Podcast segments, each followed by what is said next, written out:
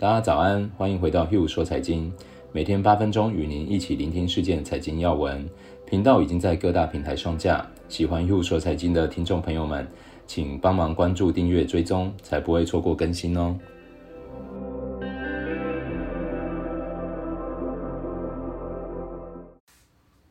大家早安，我是 Hugh，今天是十一月十九号，礼拜四。今天会先跟大家分享一下昨天欧美股市状况，分析师对市场的看法，以及我自己对市场的一些心得。我们看一下昨天美国股市下跌，因为新的防疫措施盖过市场对疫苗发展的利多。标准普尔五百指数收在日内低点，连续两天下跌。美国纽约市再度关闭学校，因新冠病毒感染率达到临界阈值。辉瑞公司上涨，该公司表示其新冠疫苗的有效率达到九十五个 percent。零售销售商劳斯大跌，该公司业绩逊于分析师预期，而 Target 上涨，受销售大涨提振。美国股市周初创下纪录新高以后，投资者现在关注新冠感染率居高不下。昨天标普五百指数下跌一点二个 percent，收在三千五百六十七点；道琼工业指数下跌一点二个 percent，收在两万九千四百三十八点。纳斯达克综合指数下跌零点八个 percent，收在一万一千八百零一点。疫苗进展的消息推高欧洲股市，STOCKS 欧洲六百指数上涨零点四个 percent。中概股部分，纽约梅隆银行中国 ADR 指数下跌一点一个 percent，连跌了三天。欢聚集团下跌二十六点五个 percent，收在七十三点六六，为该股历史以来最大跌幅。当日的成交量是三个月日均量的二十七倍。主要因为浑水公司周三发布了报告，称欢聚集团是一家诈欺性科技公司，YY 直播搞自动生成、虚假交易和虚拟用户。而值得注意的是，周一百度宣布用三十六亿美元现金收购欢聚集团旗下的中国直播业务。阿里巴巴持续下跌，昨天下跌零点四个 percent，已经连续第八天下跌了，是近两年来最长的连跌。接下来我们来看一下一些分析师和经济学家对市场的看法。J.P. Morgan 认为，人民币在多重结构因素的支持下，有望成为未来十年涨幅最大的货币之一。汇丰银行分析师称，随着中国对外开放资本市场，作为当今全世界交易最活络的货币之一，人民币理应被纳入为一线外汇交易员货币行列。是时候像对待 G10 货币一样看待人民币了。来自文艺复兴资本的建议，投资者明年应该在新兴市场和前沿市场一股脑儿买进，因为疫情担忧将缓解。拜登赢得美国大选将刺激资金更大的流入。JP Morgan CEO 表示，美国国会对待刺激政策的态度显得非常幼稚。Jeffries 的分析师对金融股二零二一年前景转为更加看涨。接着要跟大家分享一下，啊、我们看到市场一些状况。因为前天看到一则报道，Tesla 将在十二月二十一号被纳入标准普尔五百指数。指数的调整本来就是相当常见的新闻，就像习惯台股的朋友们。可能常看到某些股票被纳入 MSCI 指数一样，但我想了想，觉得应该要趁这个机会介绍一下标普五百指数、股神巴菲特价值一百美元的小故事，还有我对于投资的一些想法。讲到标准普尔五百，就要先介绍一下编制并维护这个指数的标准普尔公司，它是全球三大的信评公司之一，在金融分析领域非常具有权威性，最早可以回溯到一八六零年。一百多年前了，普尔公司以投资者有知情权为宗旨，建立了金融资讯业，提供那个年代美国最重要的铁路行业的投资指南。到了一九四一年，普尔公司与擅长指数统计的标准统计公司合并，才成为现在我们看到的标准普尔公司。主要服务内容是对全球上兆规模的债务进行平等，维护股票指数与提供客观意见。为什么我们需要专家来做平等呢？大家可以想象一下。如果今天有人问你要不要投资一家制造太空火箭的公司，只要买它的债券，一年就有二十趴的回报率，你会怎么想呢？我想大家一定会有很多担心怀疑嘛。第一个，我们根本不知道这个产业跟技术到底是怎么样，也不知道未来的发展性，会不会公司一下就倒闭。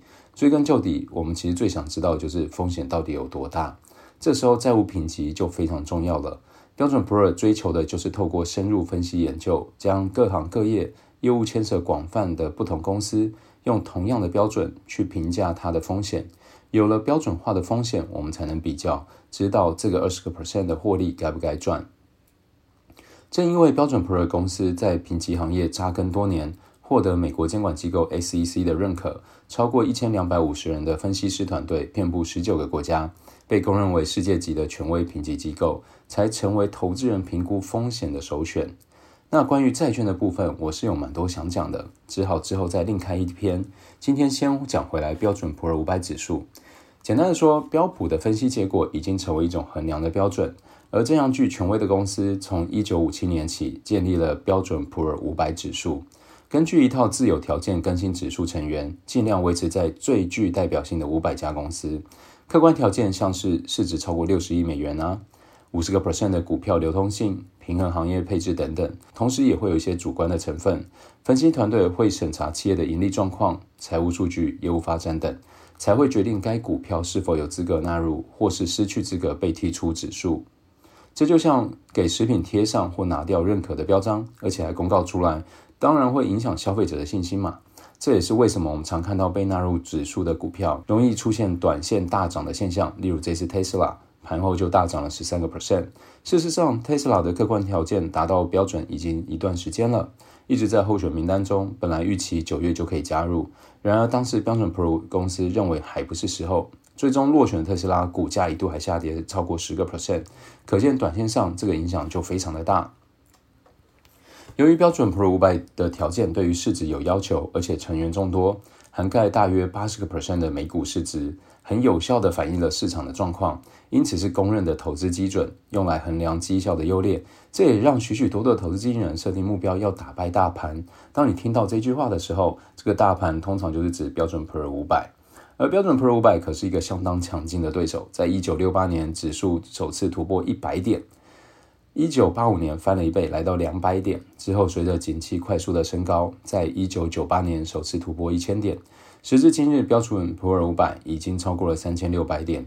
尽管中间历经了几次金融衰退和金融危机，五十二年仍成长了三十六倍，这是一个非常了不起的数字。说到这里，刚好可以提到一个价值一百万的小故事。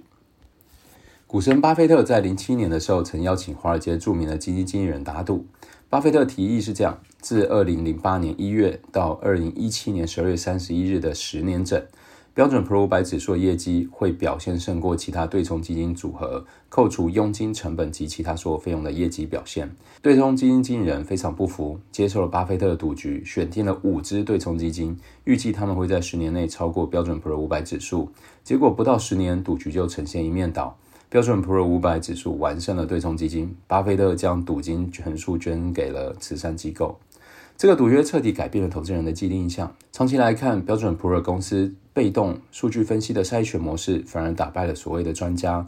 被动式投资开始成为热门的关键字，却也腐烂得很快。各种金融商品打着一样的名号，铺天盖地的冲向投资人。当你打开来，会发现买到的东西其实都差不多。一开始还没什么感觉，但是反过来，当市场开始转向，大家想卖掉的东西也都差不多。这时候恐慌一来，事情就变得非常麻烦了。资产的泡沫、波动的加剧、避险的不足等问题一一浮现。而当我们只有追高杀低或杀更低两种选项的时候，大家相信都多少有这样的经验。我想说的是，我心中专业的投资经理有它的价值，不过这个价值应该会有两个大方向是需要把握的。